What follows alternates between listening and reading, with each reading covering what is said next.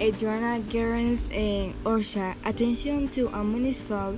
Through months, we are offering team sale of uh, ornamental products that are being produced in the current and orchard from Adriana, where they you will find a type of vegetable, for example, corn, bean, tomato, lettuce, and ornamental plant, so uh, sunflower, orchids, rose, and the rain rainflower.